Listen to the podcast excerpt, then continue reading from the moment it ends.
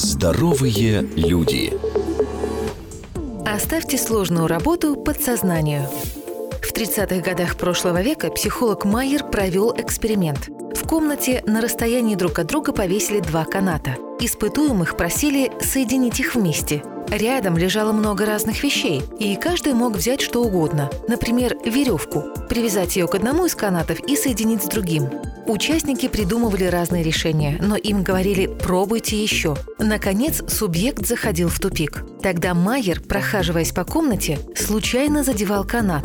Тот начинал качаться. И через минуту испытуемый, раскачав канаты, соединял их. Именно этого Майер и ждал – он спрашивал, как вы пришли к этому? И ни один испытуемый не вспомнил прямую подсказку, которую ему дали. Сознание ничего не заметило, а вот подсознание заметило и выдало правильный ответ. Чему нас учит этот эксперимент? Мы можем найти решение проблемы на уровне подсознания.